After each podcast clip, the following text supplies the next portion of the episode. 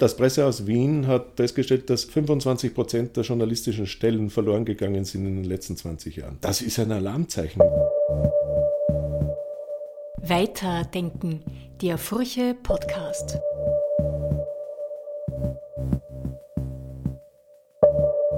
Willkommen, Herr Professor Haushell. Äh, freut mich sehr, dass Sie heute bei uns zu Gast sind. Also Sie sind ein viel gefragter Gesprächspartner in den letzten Tagen. Wir wissen natürlich alle, warum. Es ist jetzt nicht nur das System kurz unter Anführungszeichen implodiert oder auf dem besten Weg dazu und hat auch die ÖVP so in eine, eine sehr existenzielle Krise gestürzt. Es stellt sich hier auch die Frage des Verhältnisses von Politik und Medien. Man muss natürlich aufpassen, hier nicht zu pauschalieren. Darauf hat Peter Pleikner auch in der Furche hingewiesen, äh, weil es sind natürlich schon Machenschaften, die hinterfragt werden müssen und man muss sich die Frage stellen, was man daraus lernt. Jetzt haben Sie in den letzten Tagen vielfach einen Neustart in diesem Verhältnis äh, gefordert. Können Sie noch einmal erklären, wenn wir jetzt noch einmal zurückgehen, wo denn jetzt die das vollkommen neue, überraschende war, weil dass es sozusagen Verhaberungen gab, äh, Kronenzeitung etc., dass es Inseraten, Wildwuchs gab, das war ja bekannt. Was es war jetzt das ultimativ Neue in dieser Causa? Das für mich Neue äh, in der Causa war, dass das äh, offensichtlich auch völlig ohne ein Unrechtsbewusstsein äh, praktiziert worden ist, dass es in vielen Chats ihren Niederschlag gefunden hat und in, in, in vielen Besprechungen ähm, zum, als wäre das ein übliches Verkehren zwischen Politik auf der einen Seite und Medien auf der anderen Seite das hat mich schon sehr erschreckt. Wir haben sozusagen von außen beobachtend über die Jahre befürchtet, dass hier eher stillschweigend die Übereinkunft ist, du gibst mir viele Inserate, dafür gibt es eine freundliche Berichterstattung. Und ja, manchmal äh, hat, haben wir es in, auch in Wahlkämpfen gesehen, wenn dann die Politik äh, ob der unfairen Behandlung dann etwa mit einem äh, Inseratenboykott im Wahlkampf, was durchaus legitim sein kann von einer Partei, weil die darf ihre Mittel einsetzen, wo sie will. Was anderes ist es, wenn der Staat, wenn die Regierung öffentliche Mittel einsetzt. Da darf es nicht sozusagen eine parteiliche Entscheidung sein oder darf es auch keine willkürliche Entscheidung sein. Und schon gar nicht darf es etwas in Frage stellen, was zu den Grundprinzipien einer liberalen Demokratie gehört, nämlich die Aufgabe, dass das die vierte Macht, diese Rolle als vierte Macht im Staatengefüge äh, auch ausüben kann. Dazu braucht sie ein größtmögliches Maß an Unabhängigkeit. Da kommen wir dann noch dazu, was es dazu braucht. Wenn wir aber trotzdem noch ein bisschen in die Geschichte zurückgehen, gerade unter der Ära Feimann war ja das Thema Inserate sehr groß. Wenn man jetzt ein bisschen telefoniert mit verschiedensten Leuten, unter anderem auch äh, jenen, die der ÖVP nahestehen, kommt natürlich sofort das, alle, die jetzt skandalisieren, wären auf diesem einen Auge vollkommen blind. Es hätte sich um ein Vielfaches von der Substanz her gehandelt, was damals unter Feimann und Ostermeier sozusagen an die Medien verfüttert worden sei. Was sagen Sie zu diesem Argument? Es ist fachlich äh, falsch. Äh, wenn man die Zahlen nimmt äh, und wenn man auch die Inflationsbereinigung durchführt, äh, sind die Feimann-Dimensionen äh, immer noch ein gutes Stück geringer. Und was ganz wesentlich ist, diese Strategie von Feimann ist ja bei vielen Medien auch nicht aufgegangen, aus einem einfachen Grund, weil damals äh, die kommerzielle Werbung noch viel kräftiger war, weil damals dieser Prozess, dass äh, sehr viele Werbegelder äh, durch die Digitalgiganten abgesogen worden sind äh, vom österreichischen Markt, noch nicht gegriffen hat. Also wenn wir in diese frühen Feimann-Jahre hineingehen, äh, dann, dann haben wir einen äh, zwar temporär durch die Weltwirtschaftskrise sehr beeinträchtigten einmal für, für äh, rund ein Jahr, eineinhalb Jahre beeinträchtigten Werbemarkt. Das ist auch, wenn man so will, ein gutes Stück das Einfallstor für Feimann dann auf der Bundesebene gewesen. Der hat ja dieses System davor auf, auf Wiener Stadtebene als Wohnbaustadtrat ähm, schon viele Jahre praktiziert gehabt. Aber danach hat sich der Werbemarkt äh, zwar nicht komplett erholt, aber er war wesentlich kräftiger, als er das heute ist. Und jetzt haben wir eine eine Krise über einen Zeitraum im Bereich der Finanzierung der klassischen Medien durch Werbung, wie wir ihn davor nie hatten.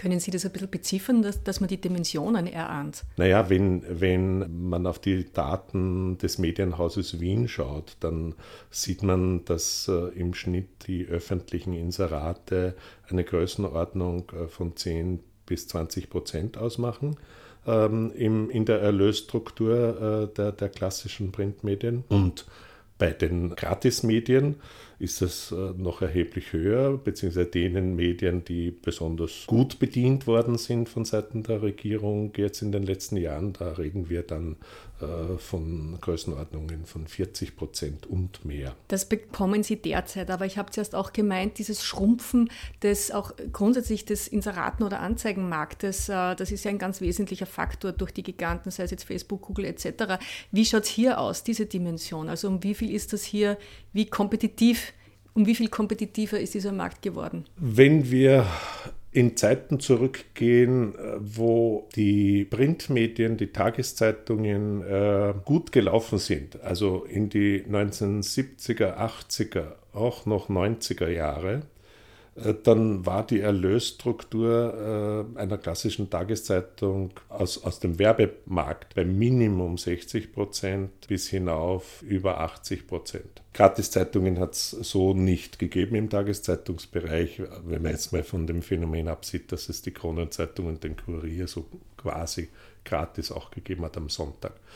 Und, und der viel kleinere Teil war durch äh, den Einzelverkauf und, und vor allem durch die Abogebühren äh, bestritten. Das hat sich heute faktisch umgedreht inzwischen, zum Teil noch weiter verschärft. Man braucht ja nur äh, eine, eine, durchschnittliche Tageszeitung in der, in der Pandemiezeit äh, im, im, wirtschaftlichen Lockdown durchgeblättert haben und, und man hat gesehen, da ist fast kein Inserat mehr übrig geblieben. Äh, was noch da war, waren, waren die äh, Corona-Inserate. Die waren auch gar keine Frage hilfreich.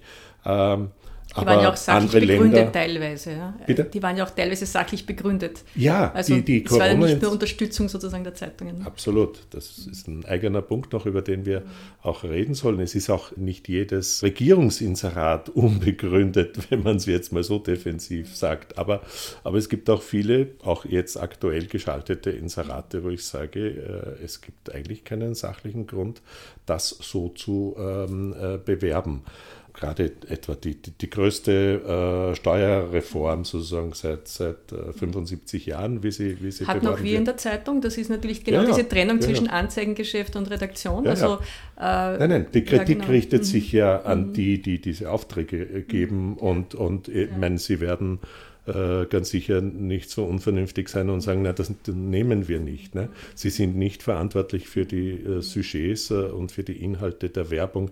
Klar gibt es manchmal Grenzen, wo man dann sagt, nein, dieses Inserat nehmen wir nicht, dieses Recht haben sie auch, aber, aber äh, ich meine... Es gibt keine Zeitung, die das nicht genommen hat. Es, ja. es haben alle genommen, so ist es. Ja. Und, und es haben vor allem, das könnte man sich leisten, es, es hat äh, niemand begonnen darüber zu diskutieren, mhm. ob das in Ordnung ist, zu einem Zeitpunkt etwas zu bewerben, erstens, wo es noch gar nicht beschlossen war und die, äh, die Krise hätte uns ja auch äh, den kompletten Bruch der Regierung äh, bedeuten können. Dann wäre möglicherweise mh, mm, die, das Versprechen die, obsolet gewesen. Das Versprechen obsolet gewesen. Mhm. Alle wären möglicherweise ein bisschen frustriert gewesen. Also sagen, jetzt haben uns die, das, die, die große Entlastung versprochen. Ja der Ausgangspunkt war dieses Abschmelzen sozusagen dieses großen Kuchens und ja. der jetzt kompensiert wurde durch Politinserate. Also dieses Abschmelzen wurde von äh, den meisten Printmedien, die entgeltlich abgegeben werden, also wo man dafür bezahlen muss, äh, auch äh, ein Stück versucht äh, zu, gegenzusteuern durch, durch deutliche Erhöhung der, der Preise, der Abopreise, der Einzelverkaufspreise. Das, das ist natürlich nur in einem beschränkten Rahmen möglich, weil die Menschen ja sozusagen nicht beliebig bereit sind, auch ihr Medienhaushaltsbudget sozusagen mhm. auszuweiten. Aber in der Situation ist äh, natürlich, und ich, ich kann es auch gut nachvollziehen, so sehr ich mich darüber geärgert habe im letzten Jahr, weil ich habe ja äh, diesen Vorschlag, den ich jetzt am Montag gemacht habe, ähm, schon vor über einem Jahr grundsätzlich äh, gemacht gehabt und, und, und in einer Pressekonferenz. Und ähm, ja, diese Struktur wird sich auch so, äh, nicht mehr äh, rückführen lassen. Daher ist ja das, was wir von Seiten der Wissenschaft und, und verschiedene NGOs, die Verleger selber äh, ja auch, aber halt moderater, weil man, weil man da immer in der Situation ist, dass man sagt, okay, das ist Klientelpolitik und da reden wir im eigenen Interesse. Aber selbstverständlich äh, ist äh, eine gewisse Qualität und Vielfalt des äh, journalistischen Medienangebots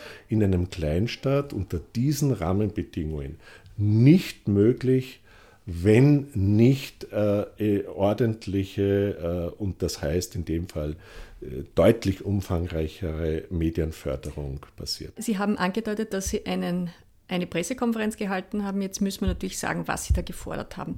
Das heißt, was äh, sagen Sie, muss einen solchen notwendigen Neustart auszeichnen? So ein Neustart äh, bedeutet erstens ein komplettes Umdenken im Bereich der öffentlichen Inserate.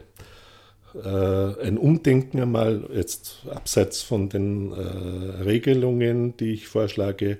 Äh, das Umdenken heißt weg, auch gutmeinende Politik, die sagt, ja, wir stützen damit äh, die Vielfalt der Medien, weil sie dann in der Krise, besonders jetzt, äh, äh, wenigstens diese zusätzlichen Einkommen haben, diese Erlöse haben, weg von, von diesem Umfang, den das angenommen hat.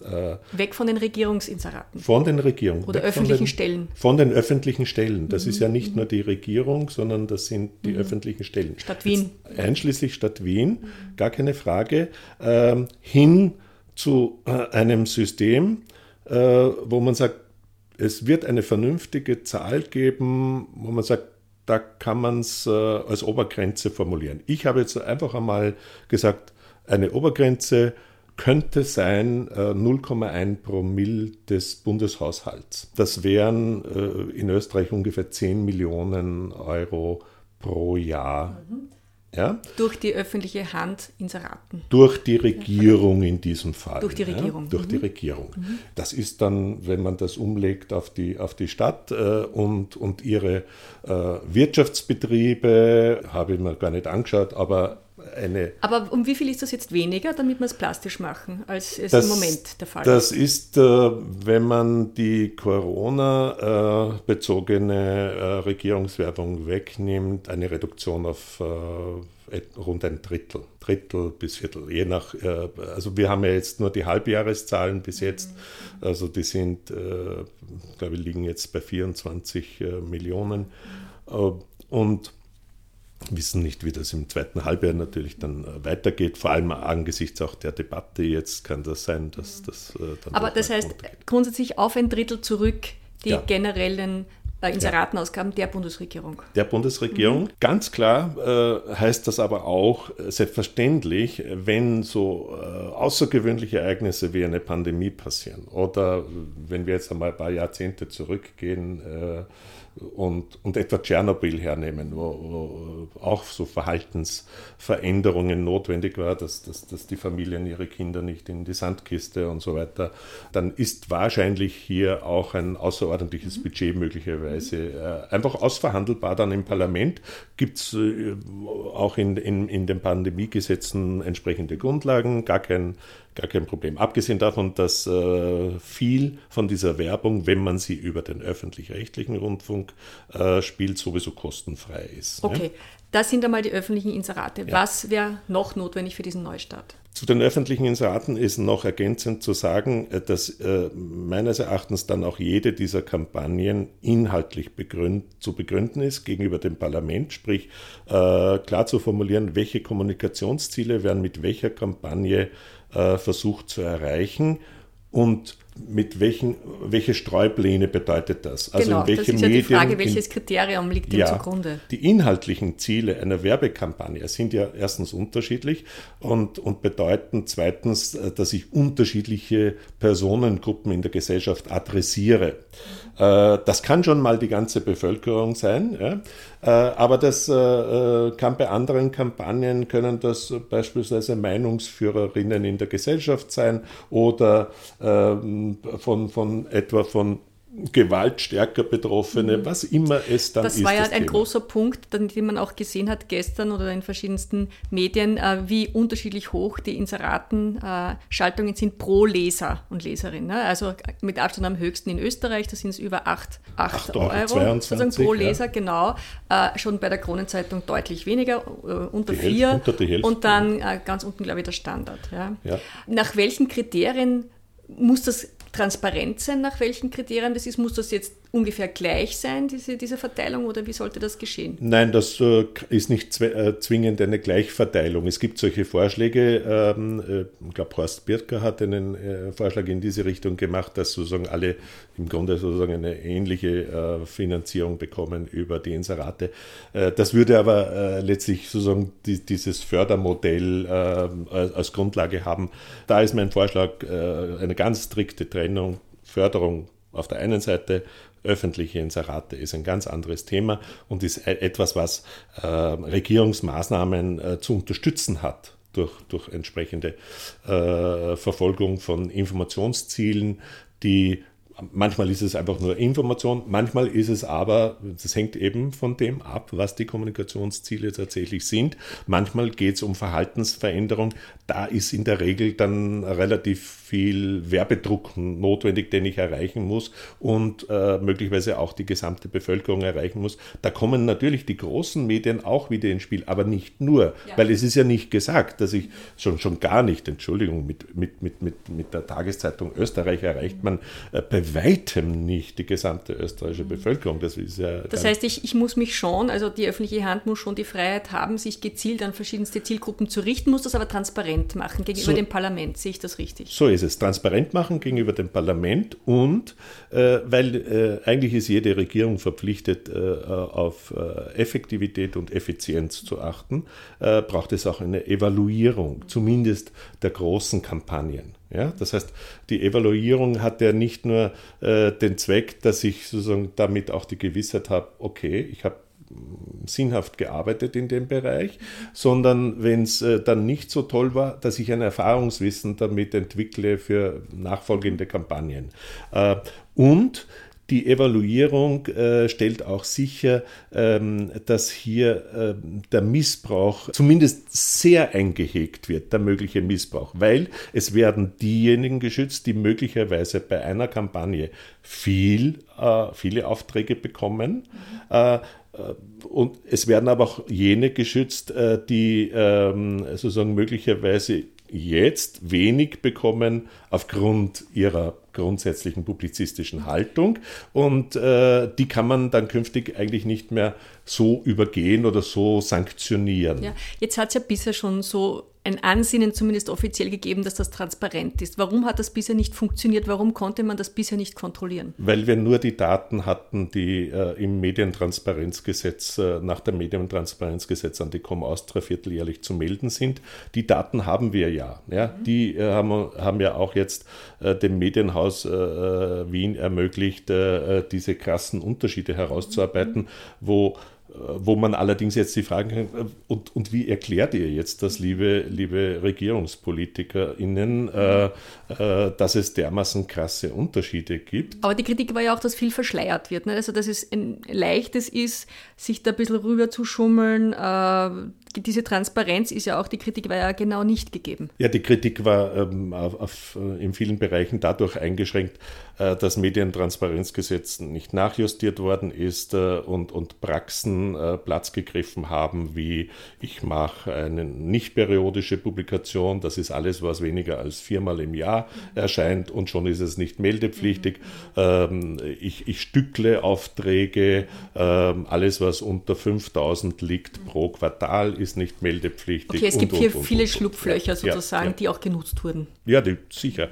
Da, da hätte es von politischer Seite den Auftrag äh, geben müssen. Vielleicht hätte auch die Com Austria von sich aus hier äh, ähm, tätig werden können und sagen, wir haben einen Novellierungsbedarf. Gut, das heißt einerseits Deckelung auf diese 10 Millionen 0,1 Promille des Bundeshaushalts pro Jahr an, an Ausgaben der Bundesregierung plus Transparenz bei der Vergabe an die, an die einzelnen Medien sozusagen. Richtig. Und sobald äh, im, im Parlament ein stärkerer Dissens herrscht, äh, würde ich sagen, eine zusätzliche Prüfung durch den Rechnungshof, mhm. der ja auch sonst in anderen Bereichen äh, Effektivität und Effizienz von ähm, Regierungsmaßnahmen oder von generell nicht Regierungs-, von öffentlichen, wo öffentliche Gelder im Spiel sind, äh, auch prüft. Gut, das hat jetzt die Regierung betroffen. Aber was ist jetzt tatsächlich mit sowas wie so großen Playern wie der Stadt Wien? Die, die sind äh, entsprechend äh, durch äh, die ähm, Landesgesetze äh, Müssten verpflichtet werden. Auch, ja, ja, natürlich. Ich kann sagen, dass es in der, in der Stadt Wien äh, mehrere Überlegungen gibt, äh, da auch in diese Richtungen zu gehen. Ähm, Schritt 1 war, dass man ähm, bisher keine auf Wien allein, auf die Wiener Bevölkerung allein bezogene äh, Multimedia-Studie hatte, um, sondern wir haben immer nur die Daten zu den einzelnen Medien. Wenn ich jetzt in die, äh, in die Planung von Kampagnen gehe, äh, dann geht es ja nicht nur darum, sozusagen, was werbe ich in Printmedien, sondern was werbe ich in ja. allen anderen Formen von Medien, äh, um, um meine Kommunikationsziele zu erreichen. Und ähm, die, diese, diese Daten liegen jetzt vor. Jetzt braucht es äh, den politischen Willen, das entsprechend umzusetzen. Das ist durch die neue Koalition auch mit der türkisen Partei, glaube ich, äh, ein, gut, äh, ein gutes Stück in die richtige Richtung unterwegs. Ob es radikal genug ist, ähm, das, glaube ich, kann man erst beurteilen, wenn jetzt tatsächlich äh, die mehrfach angedeuteten neuen Regelungen ja. äh, auf dem Tisch sind. Ich habe noch eine Frage zur Stadt Wien. Ein großer Player oder eine Frage war ja auch, wie man diverse Verzerrungen oder Wettbewerbsvorteile zum Beispiel für Boulevardzeitungen wie Österreich, wie man das in den Griff bekommt. Ich sage ja jetzt diese, diese aufgestellten Entnahmeboxen. Warum ist es so derartig unmöglich, das zu, zu beenden? Also es sagen ja viele, auch der, der, der Eugen Russ sozusagen, das ist alles ein Freilichtmuseum, es wird hier Papier verteilt und das wird äh, auf, auf, Basis nicht bezahlter Zeitungen werden an die Inserate vergeben. Äh, aber da spielt ja auch die Stadt Wien eine Rolle, indem sie das einfach nur möglich macht, dass bei allen U-Bahn-Stationen und überall bei den Haltestellen diese Boxen, diese Entnahmeboxen stehen. Muss man hier nicht die Stadt Wien auch ganz klar in die Pflicht nehmen? Also wenn es geschäftliche Verhältnisse und, und soweit ich das kenne, äh, ist das auf Basis äh, von wirtschaftlichen Vereinbarungen. Mhm. Ja. Äh, es tobt da oder tobte der Streit auch zwischen den beiden Konkurrenzmedien, also heute die und heute und Österreich. Mhm. Und äh, weil, weil heute aus der Perspektive von Österreich sozusagen die besseren äh, Standplätze hat und mehr Standplätze Dazu hat. muss man sagen, dass es bis heute nicht ganz klar ist, wer die Eigentümer von heute sind. Ne? Äh, ja, mhm. kann man ganz offen sagen, dass das heute im Umfeld der SPÖ begründet, äh, gegründet worden ist und das ist sozusagen der Vorwurf, dass, dass sie dadurch sozusagen bessere Bedingungen hätten mhm. äh, bei der äh, sozialdemokratisch mehrheitlich geführten mhm. Stadt Wiener Stadtregierung. Mhm. Ähm, ich denke, dass äh, solche Dinge, wenn es dafür die gesetzlichen, wenn dafür die gesetzlichen Grundlagen geschaffen sind, dass es dafür dann auch äh, die entsprechende Transparenz geben muss. Mhm. Was, was sind in dem Bereich äh, einfach für Verträge tatsächlich geschlossen worden? Mhm. Äh, die Verträge zwischen diesen beiden Bewerbern sind ja meines Wissens zu sehr unterschiedlichen Zeitpunkten geschlossen werden. Das macht es manchmal auch schwierig, jetzt ein Vergleich, aber so. Aber nichtsdestotrotz ist natürlich ähm, äh, eine, eine Stadtregierung angehalten, sozusagen für die äh, Mitbewerber äh, ähnliche Rahmenbedingungen zu, zu mhm, schaffen. Das ist ein bisschen die, vorsichtig ausgedrückt. Andere sagen klarer, das muss ein Ende haben. Also naja, das Ende ist, das ist die Frage. Also das ist eine Frage, wie man grundsätzlich zu, zu Boulevardmedien steht. Mhm. Ich sage ganz offen, Boulevardmedien haben ihre Berechtigung. Mhm. Ja. Ähm, ich schicke voraus, dass ich mit Boulevardmedien nicht äh, verbinde, zwingend verbinde, dass die mm, rassistisch, rechts, chauvinistisch oder sonst irgendetwas sind, sondern dass Boulevardmedien, und wenn man sich heute und Österreich anschaut, dann habe ich zwei sehr unterschiedliche Vertreter davon. Ja. Also die eine, die, die sich sehr stark in die politische Debatte einbringt, die, die Praxen hat, äh, wo man sich also oft an den Kopf greift und sagt, äh, das ist aber jetzt schon das x-te Mal der Fall für einen Presserat und, und, Sie und, meinen und, und. das System Fellner? Das System Fellner, jetzt abseits jetzt von, der, von den äh, Geschichten, die im Hintergrund gelaufen sind, äh, über gekaufte mhm. Inhalte, sondern einfach äh, die, der, der Praxis, die journalistische, ja. das journalistische Angebot, äh, mhm. die, das Spielen mit der Angst. Das ist nicht etwas, äh, was sozusagen automatisch durch den, sozusagen durch das Konzept Boulevardjournalismus gedeckt ist. Boulevardjournalismus jetzt positiv ähm, definiert ist im Vergleich zu den qualitätsorientierteren, äh, umfangreicheren, textlich in der Regel viel umfangreicheren äh, Medien dadurch im, erstens gekennzeichnet, ähm, dass hier die Komplexitätsreduktion von, von Wirklichkeit noch einmal ein Stück weiter getrieben wird. Für Menschen, äh, die äh, weniger Zeit haben aufgrund ihres äh, noch stärker ausgeprägten Arbeitsalltags, mhm. mhm. ihres okay. Reproduktionsalltags und, und, und. Wir werden, aber, ja, aber ich, ich ja. Und, und das Zweite, dass hier der Vertriebsweg eben nicht äh, typischerweise über den, äh, sehr so stark über den Kiosk und vor allem über das Abonnement, sondern mhm. auf der Straße. Ja, früher haben wir die Kolporteurinnen, also Kolporteure waren meistens Kolporteure gehabt. Äh, das ist jetzt weitestgehend weg. Äh, äh, und Boulevard ist eben das sozusagen historisch, dass die auf den Gehsteigen, Ich weiß aber, die, das Konzept der Gratiszeitungen ist jetzt schon mal noch speziell in Österreich äh, von, einer, von einer ausgeuferten ja, ja. Äh, Präsenz, die man jetzt anderswo nicht mehr sieht. Also die, die, die, die Gratispresse hat, äh, also, oder das, wie es ursprünglich auch äh, genannt worden ist, die U-Bahn-Zeitung, die, das ist ein großstädtisches Phänomen primär. Äh, die kennen wir schon in Skandinavien, wir kennen sie in der Schweiz, in anderen Ländern. Sie sind ähm, zum Teil äh, absteigend wieder, weil äh, und, und da muss man dann, da kann man dann sehr wohl sozusagen auf medienpolitische Maßnahmen äh, schauen, die in den einzelnen Ländern gesetzt worden sind. Dass sie bei uns so stark sind, hat selbstverständlich mit dieser massiven Alimentierung zu tun. Das ist ja gar keine Frage bringt ja nichts sozusagen, das, das jetzt sozusagen äh, da zu sagen, das, das hätte gar nichts damit zu tun. Weil ich meine, diese, diese Millionen Unterschiede äh, jetzt in der öffentlichen Förderung durch, durch äh, Regierungsinserate, durch öffentliche Inserate, dass sich das auswirkt auf das Wohlergehen äh, eines Verlages, na, selbstverständlich. Ja. Ne? Die Frage ist, wollen wir so einen starken Boulevardsektor haben. Brauchen wir den? Das, das, das muss man äh, medienpolitisch auch beantworten, weil das ist eine demokratiepolitische Frage, die dahinter steht, nämlich äh, ist es wichtig, weil das haben wir schon gesehen, wir haben äh, mit diesen Boulevardmedien plötzlich auch Menschen zu ZeitungsleserInnen gemacht, die davor überhaupt keine mhm. Zeitung gelesen haben. Ja? Jetzt kann man sagen, naja, die Kronenzeitung, das war auch zum Teil eine Verschiebung, auch das hat es gegeben. Die Kronenzeitung ist, ist deutlich redimensioniert worden, auch dadurch. Aber insgesamt ist der Boulevardsektor größer geworden. Kommen wir jetzt zu, dem, zu der zweiten Säule, ne, die davon getrennt gesehen werden muss, nämlich wie kann ich grundsätzlich Medien fördern, und zwar eben nicht nur Print, sondern grundsätzlich Qualität im Journalismus fördern. Auch da haben Sie ja, das gehört zu diesem Neustart dazu. Also das eine wäre die Redimensionierung der, der Inserate und das andere überhaupt die Medienförderung. Wie würden Sie sich das vorstellen? Zwei wesentliche Faktoren äh, scheinen mir da zentral zu sein. Und ich nenne den einen Faktor zuerst, weil er meistens nicht genannt wird. Einen Rückbau der Öffentlichkeitsarbeit der Bundesregierung.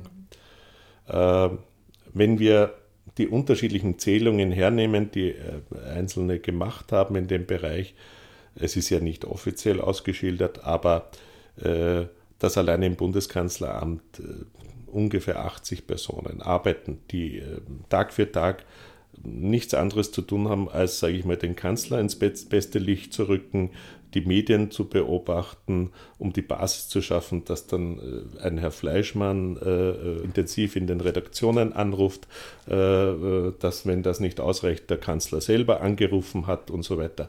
Jetzt dürfen die alle anrufen. Es ist immer eine Stilfrage und es ist eine Pressionsfrage, die dadurch entsteht, in der Kombination mit diesen üppigen ähm, und eben nicht wie bisher äh, nach irgendwelchen äh, Regeln vergebenen äh, Werbegeldern. Äh, Sie haben, Entschuldigung, Sie haben hier das Bundeskanzleramt angesprochen. Inwiefern war das jetzt wirklich singulär oder inwiefern ist das in allen allen Ressorts so gewesen oder auch in türkisen oder grünen Ressorts? Selbstverständlich braucht, braucht jeder, äh, jedes Regierungsmitglied eine entsprechende Öffentlichkeitsarbeit. Das, das ist äh, äh, kein notwendiges Übel, sage ich, sondern das ist notwendig, um die Informationsleistung äh, erbringen zu können, die der Journalismus auch nachfragt.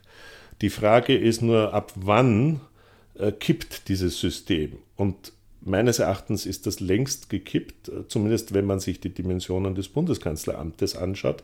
Äh, das trifft selbstverständlich nicht für alle äh, Ressorts zu. Aber ähm, hier einmal ähm, in einer Studie ganz klar und, äh, zu bilanzieren, welche Ressorts haben hier welche Ressourcen äh, tatsächlich jetzt und um dann äh, hinzugehen, äh, um, um eine Redimensionierung zu machen. Ich sage im Bundeskanzleramt, äh, dass alles in allem weil es ist schon klar, es sind mehr Kanäle auch mit zu betreuen, obwohl Warum muss man, warum muss man alle diese Social-Media-Kanäle äh, mit Propaganda bespielen? Also das sehe ich eigentlich nicht ein. Äh, ich habe eine, eine Verteilung gelesen bezüglich der Ressorts, dass 95 Prozent der Inserate der, der Regierung in türkisen Ressorts vergeben wurden und 5 Prozent in grünen. Stimmt diese Verteilung? Ja, nach Medienhaus Wien äh, ist, sind das die Befunde. Das ist aber sozusagen die, die, die, die Vergabe der Inserate. Mhm. Wir reden jetzt nicht über die Stellen, ja, ja.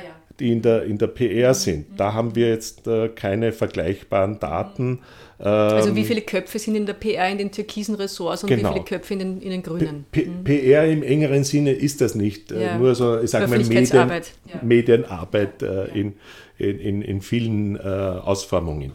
Ähm, und, äh, Dazu muss man noch sagen, da gibt es ja neben den Stellen dann in den Ressorts gibt es ja auch das Phänomen der Owned Media jetzt, das ja Peter Pleikner letztens in der Woche beschrieben hat. Also es gab, das hat, also die FPÖ hat angefangen mit unzensuriert, dann kam, äh, kamen verschiedenste Bereiche, äh, jetzt gibt es Expre Express und, und zur Sache. Und zur Sache. Zur Sache. Das heißt, das kommt ja dann noch dazu. Das kommt noch dazu, das ist ein, ich würde das einmal so sagen, äh, als eigenen Punkt, weil was die politischen Parteien jetzt mit ihren ähm, Geldern macht. Äh, mein Geld hat dann letztlich auch nicht wirklich ein Marschall. Man müsste sich die Abrechnung anschauen, wie weit tatsächlich äh, dann die, die, öffentliche, die, die, die öffentliche Parteienfinanzierung, die staatliche Parteienfinanzierung in solche Projekte hineinfließt und ob das äh, demokratiepolitisch wünschenswert ist. Ich, ich dachte, dass wir eigentlich äh, ähm, die Parteizeitungszeit hinter uns gelassen ja, es ist die Gesinnungspresse in neuem Gewand sozusagen. Ja, und es ist vor allem, äh, sie ist ähm, zum Teil äh, journalistisch äh, schlechter aufgestellt als, als die letzten Parteizeitungen waren. Wenn man, was weiß in die Arbeiterzeitung der, der, der frühen 90er Jahre blickt oder der späten 80er Jahre, dann habe ich dort sozusagen eine offenere und weniger durch Propaganda durchsetzte mhm. Journalismus registriert als, als das, was wir jetzt, was also bei, bei, bei, bei zur Sache oder gar bei, ich meine, Express, es ist, es ist ein, ein, die verstehen sich als publizistische Pressure Group, äh, wo, wo die die, die Frage der Faktentreue offensichtlich sekundär ist. Ganz kurz, Zack Zack, wie würden Sie das hier einordnen? Zack Zack war am, am Beginn ein ähm, Parteimedium, ist auch seit es diese Partei ja auch nicht mehr gibt. Also von äh, Peter Pilz. Von Peter Pilz, ja, mhm. von der Liste Pilz. Äh, ist heute, würde ich sagen, sozusagen Pilz ist, ist, ist dort zentrale Figur, ähm, aber von der äh, inhaltlichen Breite keiner Partei verpflichtet. weil, weil Peter Pilz Partei ja auch nicht da ist, würde sich höchstens möglicherweise die Frage wieder stellen, wenn, wenn Pilz wieder äh, in die Politik zurückkäme, deutet im Moment eher nichts darauf hin. Aber ich bin da auch ein bisschen befangen. Ich sitze mhm. dort im Beirat mhm. drinnen. Okay, ähm, gut, im Sinne der ja. Transparenz ist das ja. gut. Ja, ja, nein, das ja. Ist, äh, kommen wir, also das ist ein eigener Punkt, das mit den Owned Media, aber kommen wir zurück. Also Sie haben gesagt, was jetzt die, die Presseförderung oder Medienförderung betrifft, ein wesentlicher Punkt ist die Redimensionierung der Stellen, Medienstellen in den in den Ressorts. Ja? Redimensionierung, äh, mein konkreter Vorschlag, Reduktion auf ein Viertel. Mhm äh, gleichzeitig der Personen, der Personen, mhm. aber auch der Ressourcen, die dort eingesetzt werden. Das sind ja sozusagen auch, auch Material und, und, und äh, aber vor allem sind es Personen. Das gehört einfach in ein Gesetz reingeschrieben. Ansonsten nimmt die nächste mhm. Regierung noch mehr. Ja. Also und das wird ein Ende nie. Mhm. Und, und vor allem die Balance, die dadurch völlig außer äh, sozusagen äh, kippt, ist, äh, ist jetzt schon äh, so schlecht, weil wir haben ja auf der anderen Seite, wenn ich hier PR habe, habe ich auf der anderen Seite Journalismus mit, mit völlig ausgedünnten Redaktionen. Wo äh, es gab da jetzt äh, Informationen bezüglich des Abbaus an, an, an Stellen, an, an Journalistenstellen. Ja. Äh, können Sie das nochmal sagen, wie der naja, Das Pressehaus Wien hat äh, festgestellt, dass 25 Prozent der journalistischen Stellen verloren gegangen sind in den letzten 20 Jahren. Mhm. Äh, das ist ein Alarmzeichen, weil äh, wir haben, wir haben äh, also ab einer gewissen sozusagen Grenze wird Journalismus automatisch geschwächt. Das kann man eine Zeit lang. Es ist eh erstaunlich, wie großartig manche Medien trotz alledem noch gute Leistungen hervorbringen. Ja? Aber, Aber, es ist sozusagen, es gibt hier eine Schwächung durch, durch kompetitiveren Werbemarkt. Ja es gibt weniger Personal oder es gibt weniger Ressourcen für Personal und auf der anderen Seite gibt es einen aufgeblähten Apparat. Ja. Und dieses Missverhältnis äh, führt Und dieser aufgeblähte mhm. Apparat äh, ist ja auch demokratiepolitisch ein, ein Problem. Äh, jetzt einerseits sozusagen, äh, was das Checks and Balances zur vierten Macht anbelangt, aber was auch das Checks and Balances zwischen Regierung und Opposition anbelangt, weil die Opposition hat diese Mittel nicht. Mhm.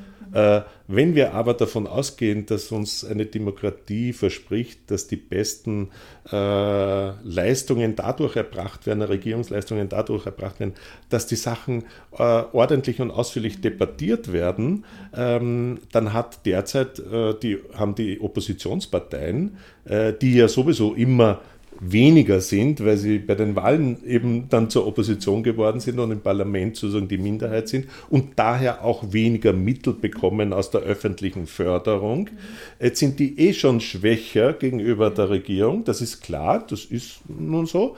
Ähm, aber sie werden noch einmal ganz massiv geschwächt in der öffentlichen Wahrnehmung, weil diese Strukturen eingerissen sind. Und da, deswegen sage ich, dieses Viertel dass eine Regierung für, für ihre Regierungsstellen äh, dann sich nehmen darf künftig, das sollte man auch den äh, Oppositionsparteien insgesamt äh, geben. Dann äh, können die sich gegenüber den Medien entsprechend auch Gehör verschaffen. Die können ja dann selber entscheiden, ob sie das sozusagen in direkte Medien, ich würde es zwar sozusagen eigentlich in die klassische Medienarbeit investiert sehen, weil äh, das, was äh, dann, dann können, kann, können sich auch die politischen Parteien äh, und die Regierung selber auch nicht darauf ausreden, ja, wir haben zu wenig Personal und, und, und die Anfragen aus den Redaktionen sind so viel und wir kommen da nicht zurecht. Okay, gehen wir jetzt weiter nochmal zu, zu, den, zu der Medienförderung. Es ist ja da immer, sind zwei Zahlen gegenübergestellt worden. Also die Presseförderung ungefähr 8 Millionen, sehe ich das richtig,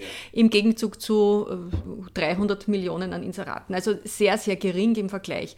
Wie müsste sich das ändern und nach welchen Kriterien würden Sie das jetzt tatsächlich vergeben? Ich würde es nach äh, Kriterien, also erstens in der Größenordnung, äh, auf jeden Fall muss es so sein, dass die, die klassische Medienförderung, wenn wir jetzt sozusagen auf den Bereich hingehen, äh, ähm, etwa der klassischen Medien, es ist halt die Frage immer, was, was rechnen wir alles äh, da hinein, äh, äh, dass sie ein Vielfaches ist von dem, was durch öffentliche Werbung ausgegeben wird.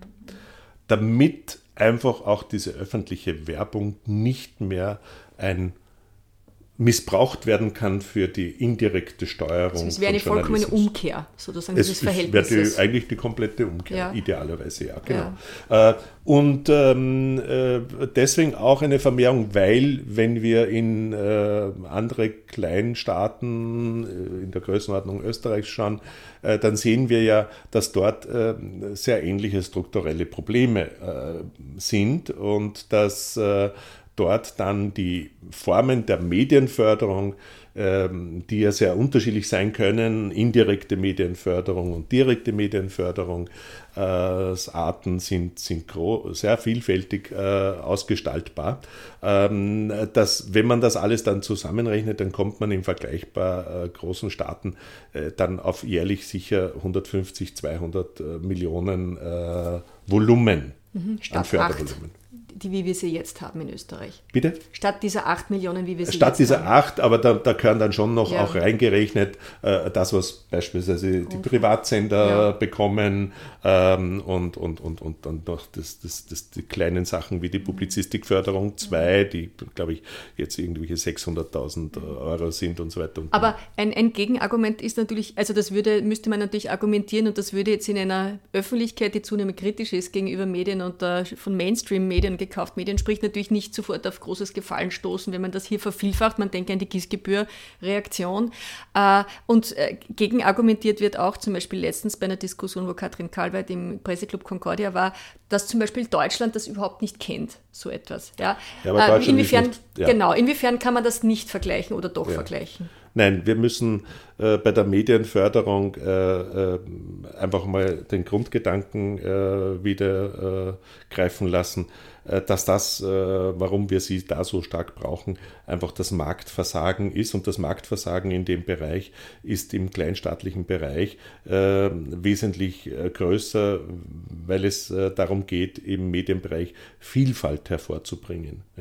Ich, ich bringe schon auf den kleinen Märkten sozusagen funktionierende Massenprodukte hervor, aber ähm, das ist aus demokratiepolitischer Sicht Sicht nicht ausreichend. Wir brauchen unbedingt sozusagen eine Sicherstellung, äh, dass, dass, dass äh, sozusagen kleinere Gruppen, thematisch äh, weniger ansprechende Bereiche, die durch Medien abgedeckt werden, auch eben durch Medien abgedeckt werden und nicht nur durch einen dazu verpflichteten öffentlich-rechtlichen Rundfunk. Aber es ist eine schwierige Frage natürlich, weil man kann sagen, wenn was nicht interessiert, wenn es keinen Markt dafür gibt, warum sollte, also was sind tatsächlich die, die Kriterien, auf deren Basis dann Medien, die man sonst, die sonst nicht existieren könnten, fördert. Ja, aus dem Grund, weil uns äh, die Zukunft interessiert. Und die Zukunft entsteht klein, äh, wenn wir, äh, denken wir an die Klimadebatte. Mhm.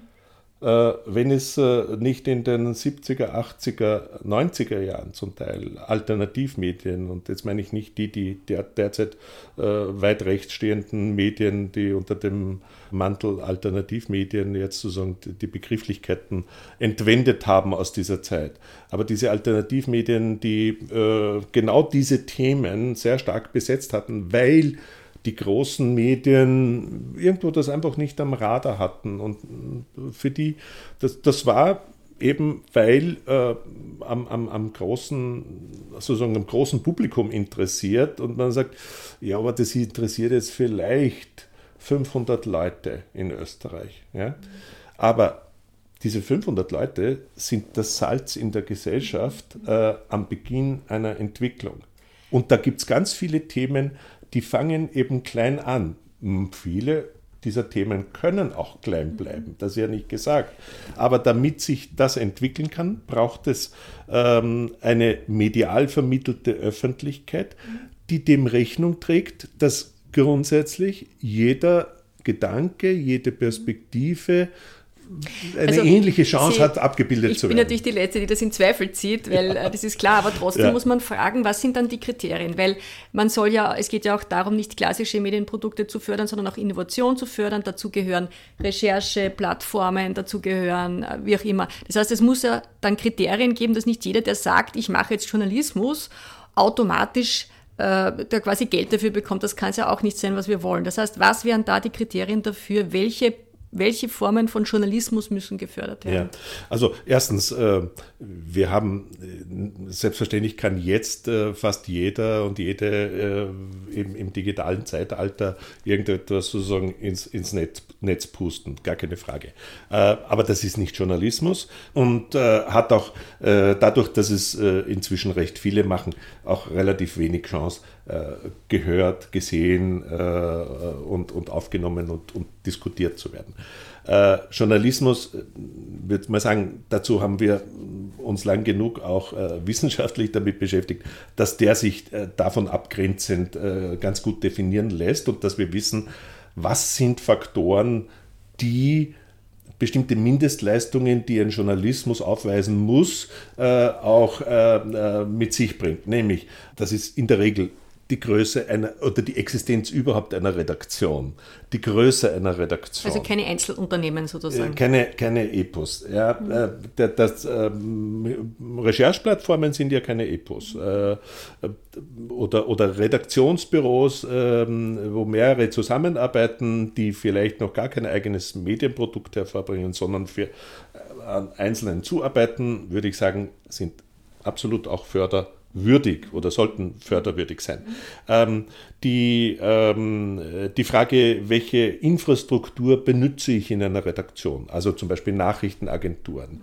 Äh, wenn jemand viele verwendet, äh, dann soll er sich oder soll diese, dieses Medium sich das auch leisten können, äh, indem man eben äh, dafür auch mehr Fördermittel kriegt. Wenn man erkennt, dass die Vielfalt äh, eines Mediums ein Stück davon abhängig ist, dass ich äh, sicherstelle, dass äh, äh, Redaktionen ähm, möglichst fair zusammengestellt sind. Äh, Fairness äh, gegenüber dem Geschlecht, Diversität gegenüber der sozusagen in der Also Redaktion. Diversität, mhm. grob ja, gesagt. Ja. ja. Mhm. Äh, jetzt will ich, also sollte man Medien nicht ausschließen, die sagen, was Sie, wir wollen wir wollen das nicht, das ist unser Programm, ähm, da, da gibt es halt dafür keine extra Förderung. Das heißt, man kann ja dieses Fördersystem dann so im Bausteinsystem machen. Sagt, äh, und da gibt es ein paar Faktoren, die sind äh, ein, ein, Muss, eine Voraussetzung, dass man die, die also Basisförderung gibt. Ein, und, dann, und Diversität ja. ist, mhm. ist, meines Erachtens sicher ein Faktor, den man als Baustein hineingeben muss. Was ist mit Presserat und Ethik?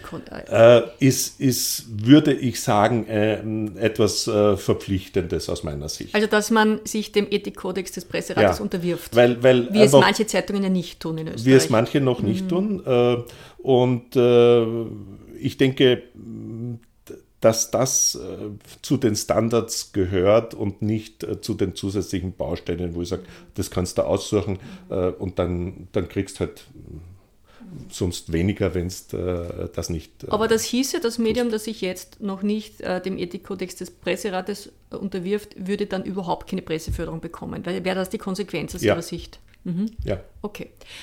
Wollen Sie sagen, welches Medium das ist? Österreich. ja, okay, ne? gut. Also Österreich ja. Äh, pfeift sozusagen ja. auf den Ethikkodex. Ja, ich meine, wir haben ja Fortschritte in dem Bereich, dass sich die, die anderen, die auch nie, nie drinnen waren, jetzt äh, sozusagen zumindest zu einer Teilmitgliedschaft, beziehungsweise der Presserat selber behandelt trotzdem Fälle, die in Österreich sind, ja, aber die Presseratsmitgliedschaft heißt ja auch, dass ich mich dann äh, dem äh, verpflichtet, dass ich äh, diese Dinge veröffentliche. Mhm. Und noch wichtiger, ist ja die Mitwirkung drin, weil der Veränderungsprozess, der Bewusstseinsprozess passiert ja, wenn dann auch Vertreter dieses Mediums dann auch in den. Also es geht um, um das, äh, wenn Grenzüberschreitungen passieren, dass das geahndet wird und dass es dann sozusagen ja. Äh, Widerrufe oder, oder Fehlerkorrekturen gibt sozusagen. Richtig. Und mhm. noch besser, dass es gar nicht das passiert. Dadurch, dass, dass, ja, ja. dass es einfach sozusagen, mhm. dass es äh, ein Teil der mhm. sozusagen journalistischen Genetik wird in, in, okay. in, in, möglichst allen Medien. Wie schaut es aus mit Redaktion? Redaktionsstatut und so Sachen? Also ich wünschte mir, dass es verpflichtend ist. Das ist äh, wahrscheinlich, aber wir haben ja auch zum Beispiel äh, gesetzlich sogar verpflichtend bei Privatradios mhm. ein die, das Ergebnis ist nur, dass dann oft sozusagen die, die Mini-Lösung mhm. äh, kommt. Können Sie ganz kurz erklären für die Leute, denen das nicht klar ist, was, was bringt ein Redaktionsstatut oder was besagt das überhaupt? Im Redaktionsstatut werden die Innenverhältnisse geregelt in einem Medienunternehmen. Das heißt, die Frage geklärt, wer darf was. Äh, das kann sehr weit gehen. Das kann hingehen bis zur Personalpolitik, äh, äh, dass eine Redaktion sehr ausgeprägte Mitbestimmungsrechte hat. Wer darf Chefin werden, darf die abberufen werden nach einer Probezeit und so weiter. Ähm, äh, zudem äh, ist die Frage immer geregelt, sozusagen, wer bestimmt darüber, was ich jetzt als, als einzelne Journalistin oder Journalist, äh, wie ich meinen Text äh, schreibe. Äh, also ich darf in aller Regel äh, in den Redaktionsstatuten sozusagen bestärkt nicht äh, von einer Chefredaktion angeleitet werden, einen Text in einer bestimmten Richtung zu schreiben. Das heißt, die, die, dadurch wird äh, die, Autonomie die, äh, die, Autonomie und der Binnenpluralismus in Medien gestärkt. Ja? Und äh, weil, es, äh, weil das ein, ein, ein, Gesinnungsberuf letztlich dann ja doch ist und vor allem ich scheine ja immer, fast immer in, in den modernen Medien mit meinem Namen, zumindest mit meinem Kürzel auf, so und, und dadurch, äh, das war vielleicht früher, wo viele Texte anonym erschienen sind, vielleicht jetzt nicht so wichtig, ob ich dann einen Text verfasst habe, wo mein Name eh nicht drunter steht, aber jetzt im Sinne, äh, der Stärkung der Vielfalt äh, ist, ist das natürlich. Äh, Herr Professor ein, Hausier, ich möchte ein bisschen zum Schluss kommen, aber haben wir jetzt die wesentlichen Kriterien besprochen oder fehlt da noch etwas, das eine Basis sein müsste für die Vergabe von Medienförderung? Ein Punkt ist sozusagen Weiterbildung. Mhm. Das heißt also jetzt nicht, nicht nur das Recht, sondern dass es auch tatsächlich entsprechend mhm. praktiziert wird. Die Weiterbildung, man könnte auch als einen Baustein hineingeben, dass sich äh, die Medien äh, regelmäßig an den öffentlichen Debatten beteiligen über die Vorgänge, besonders im Journalismus. Das ist in Summe eh viel besser geworden, als das noch vor 20 Jahren waren. Wir haben, wir haben äh, sehr viele Mediendebatten. Diese Mediendebatten äh, sind ja auch ein Stück dazu da, jetzt nicht nur, dass die, dass die Qualität laufend evaluiert wird in der Branche, sondern dass wir auch ähm, dem Publikum gegenüber, den Mediennutzerinnen gegenüber äh, äh, offensiver Rechenschaft abgeben und dort auch die Medienkompetenz äh, äh stärken. Ich würde ja äh, als, als ein Medienförderungs ähm, äh, zusätzliches Tool oder, oder ein sozusagen ein, ein Extra, dass man sich über die Medienförderung holen kann, auch äh, zum Beispiel äh, Medienkompetenz, Bildungsinhalte im Journalismus. Wir haben das große Problem, dass wir äh, eine Branche haben, die, die sehr viel dynamischer sich entwickelt als in der Vergangenheit. Äh, und wir haben ein Publikum, äh, das im Bildungssystem relativ zurückhaltend dafür vorbereitet wird. Selbst wenn das dort künftig besser gelöst ist, haben wir nur die jüngste Generation. Ja? Die, die dann sozusagen 20 Jahre aus der Schule draußen sind, leben schon in einer ganz anderen Medienwelt. Mhm. Und dafür, denke ich, sollte auch der Journalismus schon aus eigenem Interesse, aber man könnte es auch sagen, Leute, äh, ihr habt eine Verantwortung, hier im besten Sinne äh, euer Publikum auch zu bilden, es äh, hier transparent zu machen. Wie funktioniert Journalismus jetzt? Wie funktionieren andere Medien? Wie funktioniert das eigene Medium?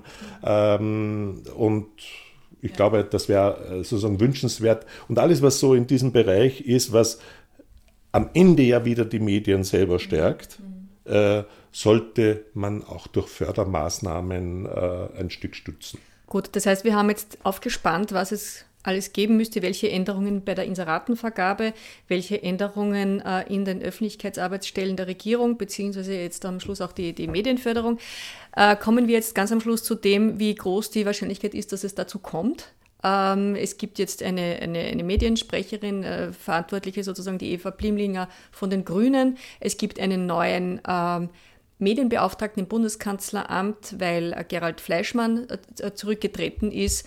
Das heißt, es gibt ein, ein gewisses Zeitfenster, dass sich jetzt etwas tun könnte. Glauben Sie daran, dass das tatsächlich stattfindet? Als Optimist muss ich daran glauben und ich sage, äh, die Krise, und das ist eine absolut schwere Krise, ist, und das ist so, immer eine Chance. Wir müssen sie nur nutzen.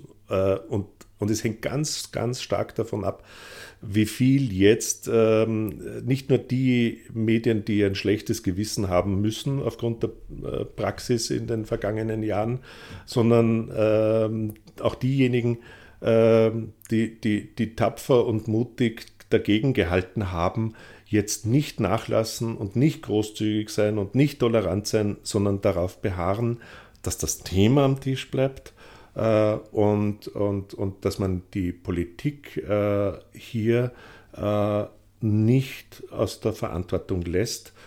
Wir haben bessere Voraussetzungen als vor vielen Jahren. Wir haben, wir haben starke NGOs im Medienbereich, die sich alle zu Wort melden. Jetzt auch ähm, die Wissenschaft ähm, wünschte ich mir manchmal auch noch etwas ähm, wortkräftiger in dem Bereich.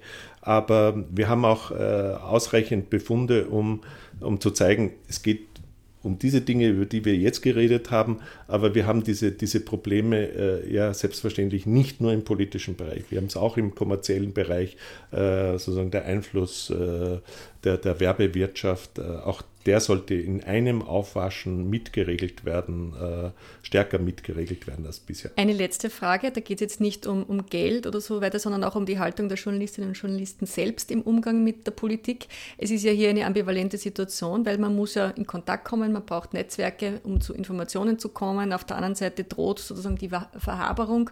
Wie schaut denn da aus Ihrer Sicht eine idealtypische professionelle Haltung im Journalismus aus? Wie viel Abstand ist möglich bzw. notwendig? Ich würde sagen, es ist mehr Abstand notwendig, als, als wir es äh, jetzt haben in vielen Fällen, obwohl es auch äh, keine, keine etliche JournalistInnen, äh, die, die gut Abstand halten gelernt haben. Das, wir hatten da auch schon schlechtere Zeiten, aber wir, ähm, ich glaube, wir sollten in der Selbstvergewisserung und in der und vielleicht sind da auch notwendig, dass wir manche Debatten nicht öffentlich führen, weil wir dann wahrscheinlich auch offener reden äh, innerhalb des Journalismus und was es ist, Journalistinnen mit der Wissenschaft. Äh, ich selber pflege das öfters, dass ich manche Kritik gar nicht öffentlich äußere, äh, sondern dass ich sie äh, nicht öffentlich äh, zum Thema mache weil ich glaube, dass, dass hier solche Erfahrungen, und wir sind ja nicht im machtfreien Raum unterwegs, mhm. ja, wir, ähm, manche Debatten sind öffentlich dann auch äh, etwas, wo man sich sehr angreifbar macht. Und der Journalismus äh, hat leider auch äh, mehr Außenfeinde heute als früher. Okay, Herr Professor Hausiel, ganz herzlichen Dank für Ihr Kommen, für das interessante Gespräch. Und ja, wir hoffen alle, dass sich da jetzt tatsächlich was tut und dieses Zeitfenster, diese Krise tatsächlich zur Chance wird. Herzlichen Dank. Ich danke ganz herzlich für die Einladung und für die Gelegenheit, meine Gedanken dazu sagen und dass ich das Medium, die Furche sehr schätze, glaube ich, das wissen Sie. Das freut mich sehr. danke vielmals. Weiterdenken, der Furche Podcast.